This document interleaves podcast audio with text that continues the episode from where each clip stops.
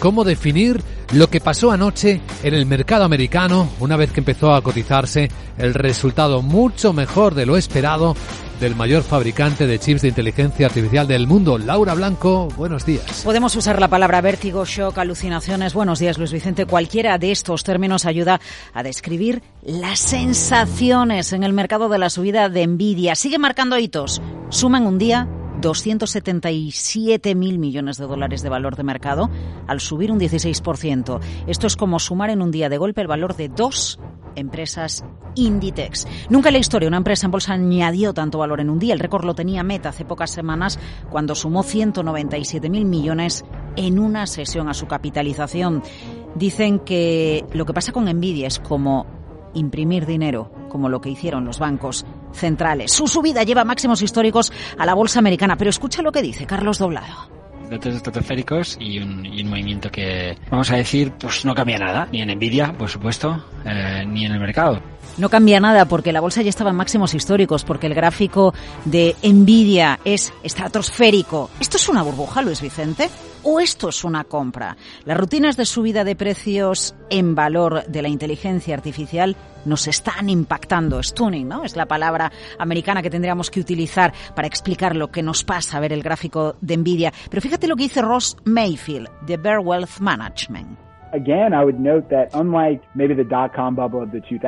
Nuevamente, quisiera señalar que a diferencia de una bruja.com del año 2000, donde había muchas empresas no rentables cuya capitalización de mercado se duplicaba en la noche a la mañana como mínimo, las empresas que hoy en día están en la cima del mercado y las que están apalancadas en las grandes tecnologías y la tecnología de consumo y la IA, pues son principalmente personas que están ganando mucho y hay un caso de base real, de saber, fundamental para ellos.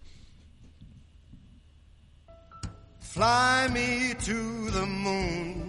Let me play La realidad es que Nvidia está en la luna de los mercados financieros, pero dicen los expertos que hay fundamentos, que esto no tiene que ver con la época de las burbujas.com. Ahora se dobla el precio o se multiplica por 500, pero eh, la subida, bueno, multiplicar por 500 no, se sube un 500 por 100. Madre mía, como se multiplicara por 500, pero por, por eh, que hay algo, algo detrás. Ignacio Baquiano, responsable de distribución en España de Leverage Shares, nos dice que se está empezando a comparar el caso Nvidia, cuando alguien se plantea invierto o llego tarde o qué hago, con lo que en los 90 eran estas dos empresas que te van a sonar mucho. Esa es la cuestión, ¿no? ¿A cuánto plazo estás queriendo invertir? Y si estás invirtiendo a muy largo plazo, sí es probable que Nvidia pues lo pueda seguir haciendo bien.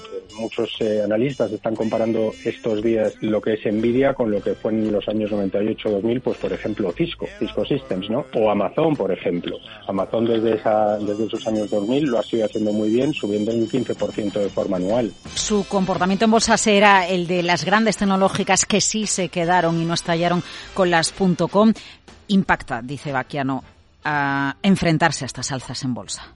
Realmente es muy difícil valorar a medio y largo plazo qué pueda pasar con la compañía. Y lo que está claro es que las valoraciones, como decía, no son exageradas.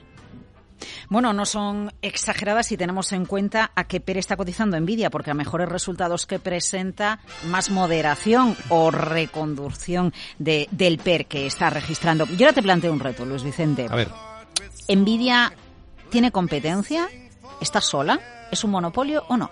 Mm, ¿Cuál es la respuesta? La respuesta la tenemos en China.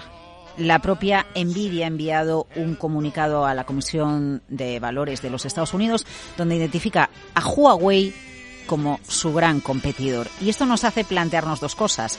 O Huawei efectivamente es su gran competidor o Nvidia si tiene una situación de monopolio, ya le está diciendo al regulador cuáles son sus competidores para evitar que el regulador actúe sobre una empresa que no es muy difícil pensar si la inteligencia artificial estalla y sigue anclada en la luna, alguien quiera intervenirla.